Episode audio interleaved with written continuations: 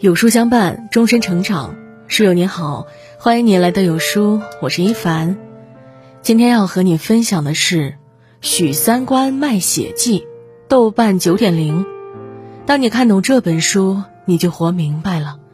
一起来听。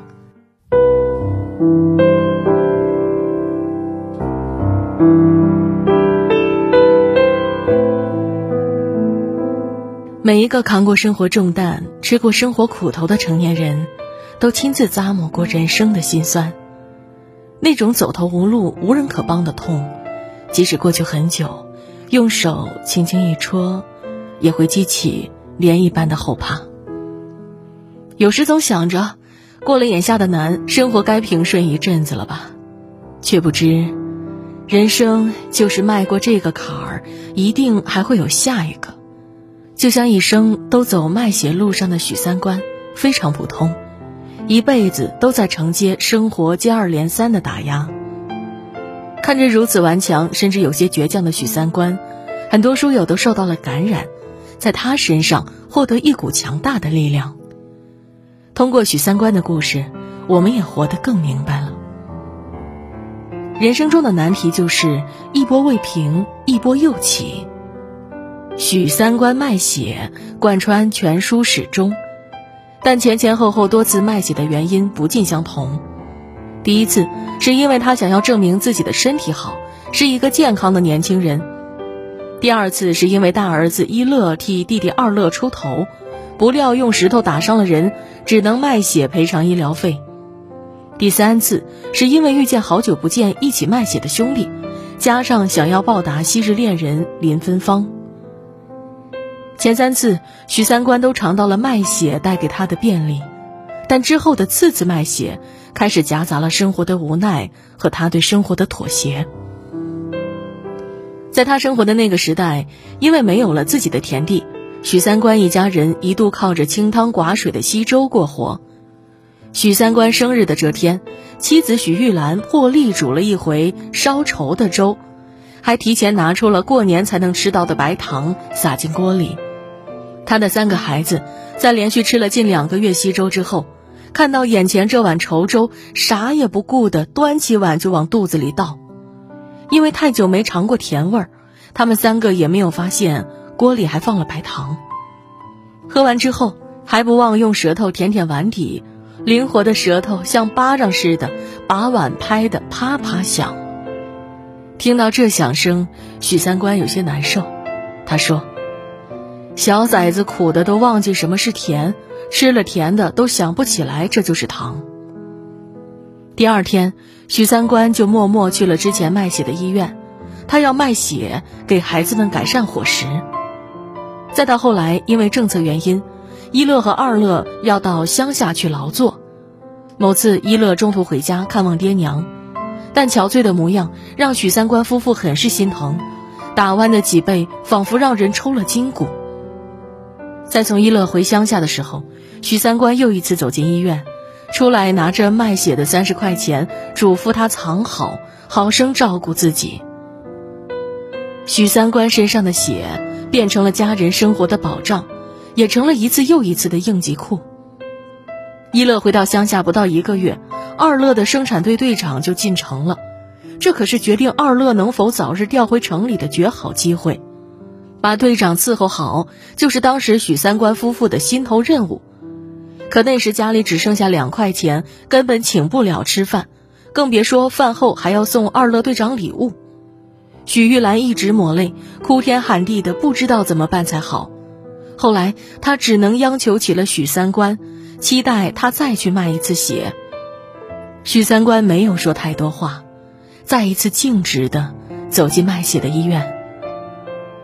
安顿完二乐队长之后，不出两个月，一乐又出事了。一乐得了肝炎，情况十分危急，乡下的小医院根本无法医治，只能尽快送去上海的大医院。去上海治病需要花不少钱，摆在许三观面前的方法，除了借钱就是卖血。最后，许三观决定从老家一路卖血到上海。他没有丁点办法，他只有一身血。生活中，我们也能体会这种窒息的感觉。总以为迈过眼下的坎儿，后面就是一帆平顺，殊不知，现实就是一个连环扣。生活的难和乐交互存在。知名电影《阿甘正传》里有句经典的话：“生活就像一盒巧克力，你永远不知道下一块会是什么味道。”难也好，乐也罢，当我们不再期待生活如我们想象的那样严丝合缝的进行时，我们性情反而变得平和。日常中发生的任何一件事，都不会引起我们的焦躁和不安，最后留下的，都是对命运的坦然和纯粹。过硬的人生就是清除一个又一个的障碍。知乎上经常见到一个问题。什么样的人生才是好的人生？下面一个高赞回复说：“好的人生不是始终无风无浪，因为这并不现实，反而是那种兵来将挡，水来土掩，虽有坎坷，但都被一次又一次的解决掉，这才是有意义的人生。”许三观的人生就是如此，靠卖血为生的他，虽难，但走过人生起伏，到最后换来了一个平静安定的晚年。身为读者的我们，不仅也欣然心安，从内心开出一朵花。每个人的人生都不一样，命运的安排也无从掌握。当我们解决接二连三的难题时，我们就变成了自己世界的王。外国电影《火星救援》在豆瓣上评分高达八点五，虽是一部科幻电影，但里面跌宕起伏的故事情节和顽强的人物精神，值得我们学习和思考。影片中，宇航局成功发射了火星探测器，这个消息让该国人民都兴奋不已。在大家都在为这件事举手欢呼的时候，不幸却悄悄降临。火星上一场极具破坏力的风暴侵袭了宇航员们，顿时他们的生命遭到严重威胁。在大家紧忙撤离火星，准备返回地球的时候，空中的一个飞船零件击中了马克·沃特尼。导致他没有及时进入返还的飞船上，当时情况非常紧急，出于考虑其他成员的安危，指挥官决定留下马克先返回地球。但令人没有想到的是，火星上的马克以极低的概率活了下来。马克醒后分析自己的处境，不想被饿死在火星上，首先就要解决食物和水源的问题。研究站存留的食物维持不了多久，马克必须尽快想到办法。作为一个植物学家，马克决定在火星上种植土豆，还自制了集水装置，为土豆的生长提供充足的水源。解决完第一个问题，他就要思考自己如何回到地球上了。他知道下一次探测火星的任务会在四年后，不过下次探测器降落的地方距离现在有点远，所以他尝试改装火星车，方便自己过去。火星车不能开加热器，这会导致马克在行驶过程很可能被冻死，所以马克又挖出之前航天任务存留在地下的特殊电池，用于火星车内的保暖。也许是出于幸运的存在，地球上的人发现了火星上火星车的移动，大家猜测马克还活着，于是开始了营救马克的一系列行动。经过千辛万苦的付出和救援，马克成功从火星回到了地球。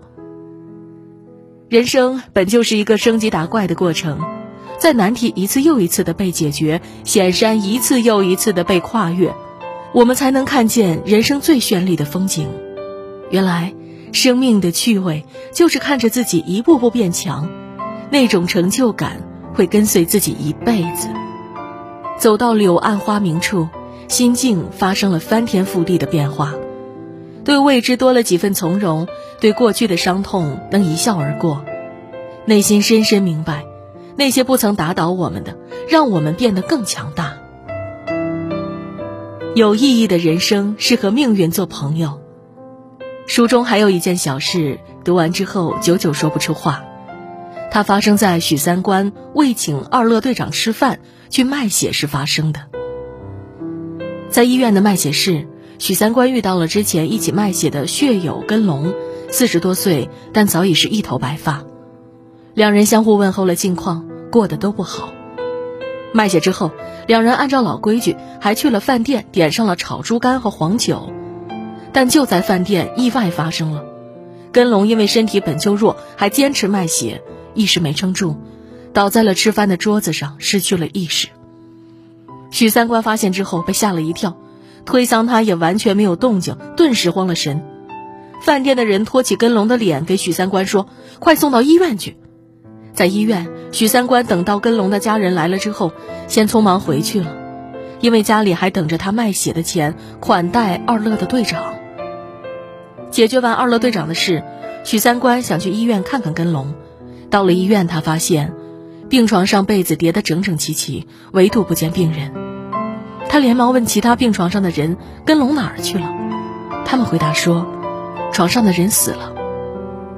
许三观听完，张着嘴巴，半晌说不出一句话。就这样，他拖着自己沉重的身体来到医院外面，找了一堆乱砖坐下。深秋的风，吹得他一阵发冷。他开始回想和根龙从年轻时一起卖血的过程，不禁呜呜的哭了起来。这件事过去没多久。许三观虽然害怕难过，但还是照常卖血，同时多了一份对苦难的悲悯。就如几个月之后，许三观在卖血救一乐的路上，有人问他：“你要去做什么？”许三观流着泪微笑地说：“我要沿着村庄去卖血，救我的儿子。虽难，可这个孱弱的灵魂不曾倒下。”很多读者看见许三观，也开始明白。生活中谁不是一边崩溃一边又前进着呢？就像眼里含泪的许三观，即使再苦再难也咬牙坚持，和命运做朋友，望着他，但从不畏惧他。活着从不是一件容易的事，但就像作家乔治·塞弗里斯说的一句话：“坚持活下去真的不容易，仿佛一条暴涨的河要穿过一个针眼。”可那些坚持到底的人，从来都不是把满腹的精力用在抱怨上的人，他们和苦难握手言和，也只有这样，才有了足够的清醒对抗它，解决它。豆瓣上很多读者在书的下面留言，说在书中他们看到了真实的人性、真实的人生。许三观如我们一样普通，甚至他经历的大灾大难，我们不一定经历。但他不曾抱怨生活，即使难也心甘情愿。我们读着这份真实，感受到一股说不出的力量，这是对人生的负责，对命运的担当。生命终会回归到最质朴的状态，一切的攀比和虚荣，在时光的长河下都会变成虚无，到最后发现，认真的活，踏实的过，才是人生这一遭做的。最正确的事。点亮再看，愿每个人在茫茫道路中感受到价值，收获无悔的人生。